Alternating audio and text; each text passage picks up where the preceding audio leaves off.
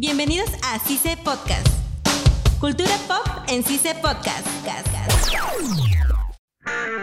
Hola y bienvenidos a CICE Podcast. Mi nombre es Kimberly Erna y hoy estoy con Roberto Vázquez. y Sara Silva. En el capítulo de hoy de Cultura Pop estaremos hablando del Mundial de Globos. Sinceramente fue muy entretenido. Me vi de principio a fin, pero en repetición, no en vivo, lastimosamente, porque me enteré mucho después de que este torneo existía. Pero sí fue muy entretenido. Me pareció una idea muy loca, porque ¿quién se iba a imaginar, como tú dices, Kimberly, que iba a haber un mundial de globos? Yo pensaba Sí. que era el mundial de globos, pero de globos Aerostáticos. Claro, globos aerostáticos. Sí, o sea, yo también, al igual que Roberto, yo me enteré mucho después de este Mundial de Globos. Entonces yo dije, Mundial de Globos. A mí también se me vino la idea de un concurso de qué globo aerostático va más rápido, va más alto. Hasta que me di cuenta que estaba organizado por Ibai Llanos. Y Sí, el streamer. Y dije, wow, pero ¿de qué trata esto, no? De hecho, la idea no es muy desconocida porque creo yo, asumo yo, que en algún momento de nuestras vidas hemos jugado también eso nosotros. Sí, yo lo jugué por una bolsita de caramelos en una fiesta de cumpleaños. Yo mayormente juego con mis sobrinos, jugaba de niña con mis amiguitos, con globos, pero no me iba a imaginar que esto se iba a convertir en un mundial. Algo tan O- serio. Claro, y que podías ganar hasta 10 mil euros. euros. Wow, es demasiado, es que es demasiado dinero. Bueno, para mí es mucho, ¿no? Es algo fuera de lo común, porque cuando hablamos de mundial, siempre tendemos a tener en mente deportes. Pero deportes, fútbol, básquet, natación, disciplinas, Claro. ¿no? También. Pero entrar a un campo donde hay obstáculos y tienes que salvar la vida de un globito. o sea, de hecho, cuando lo hablo así, cuando lo menciono, digo, es que esto es algo para niños. Pero realmente se jugó de una manera tan seria Tan profesional. Y adivinen qué, muchachos. que. El campeonato se la llevó un peruano. ¡Ah!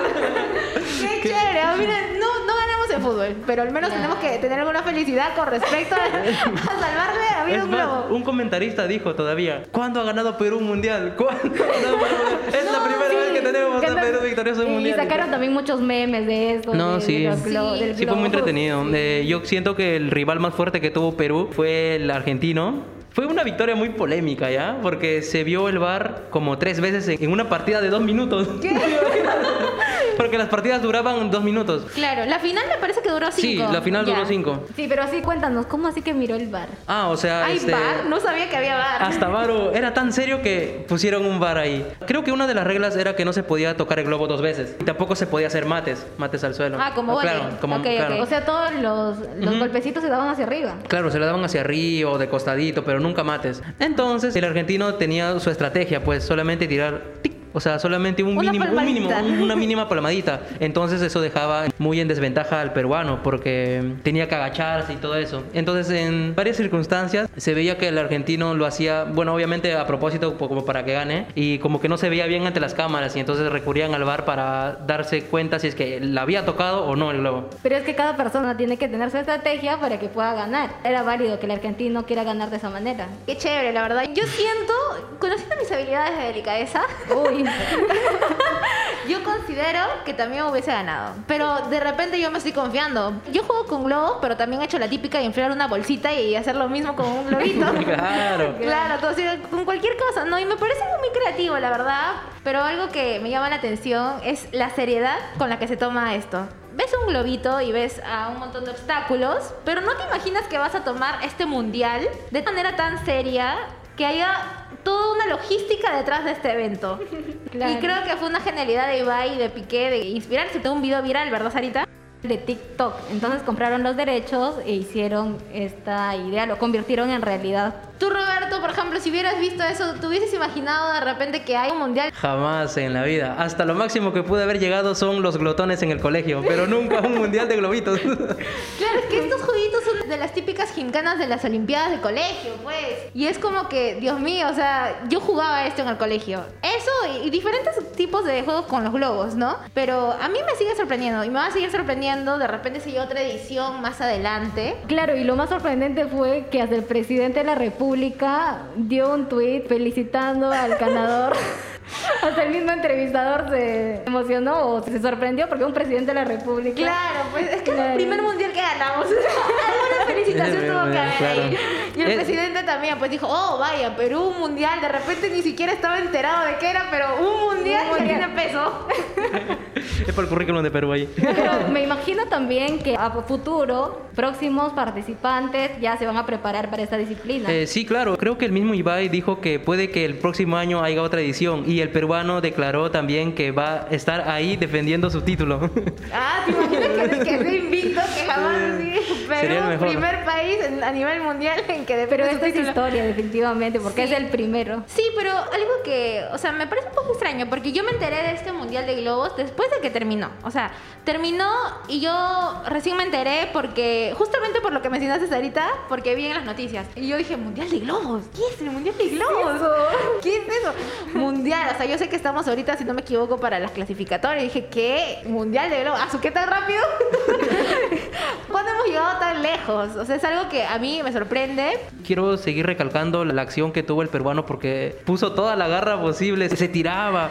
¿Vieran cómo salvaba el globo? Épico. Ah, épico. Epicardo. El, el- el mismísimo Ibai lo apodó el gato. ¿El gato? El gato. El gato. El gato. El gato. Con los reflejos, Exacto, se tiraba, salvaba. Pero ahora imagínense este mundial, que es de manera individual ahora, ¿no? Jugado en equipos. ¿Será más serio? ¿Será de repente como volei tal vez? Porque acá yo veo que lo especial son los obstáculos Sí. que ponen. Porque no es simplemente un cuadrado, un piso, sino también obstáculos, sacos de arena, carros. Un carro, imagínense también. eso. También había sillones. Sí, y el Sí, o sea, tú tienes que pisar todo para salvar el globito, pues, ¿no? O sea, el globo es la parte más importante que tienes en ese momento. Sí, es como el piso es lava, Es algo como- así. Claro, es como salvarle la vida al globo, porque si se cae se muere, pues. Claro, es, es que es como tu bebé, pues. Imagínate Sí. que tu bebé está ahí, tienes que estar ahí tratando que tu bebito no toque el, el suelo. Y es, me parece muy gracioso, la verdad, me parece chistosito. Pero, o sea, si hay que ser sinceros, siento que si esto fuera de repente una competencia grupal, sería más agresiva. Sí, sería más complicado Y porque tendrían que estar coordinados todos. Exacto. para- Tal vez muchos meses de preparación. Pero definitivamente me pareció muy interesante. Tampoco me esperé que Perú vaya a ganar un mundial.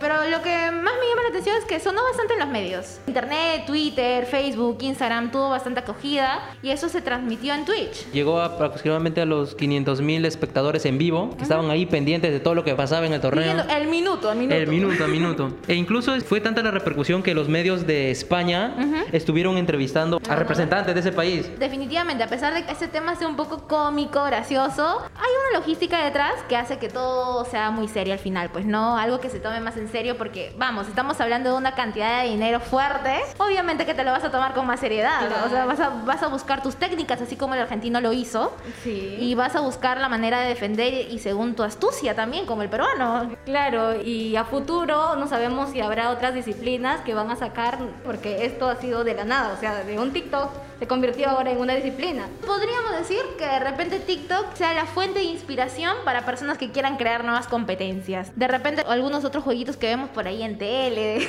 se vuelven competencia que, mundial. nos- que nosotros lo vemos algo chistosito, que nunca va a llegar o- a lejos, puede llegar a convertirse en un juego olímpico. Sí, y nos haga millonarios, imagínense. Ay, yo, cuánto yo quisiera. Bueno, chicos, estuvo súper interesante el tema del día de hoy. Muchísimas gracias con ustedes. Estuvo el día de hoy Kimberly Erna. Sara Silva, Roberto Vázquez. Muchísimas gracias. Hasta la próxima. Esto fue CICE Podcast. Hasta la próxima. Cultura pop en CICE Podcast. CICE no se hace responsable por las opiniones vertidas en este espacio.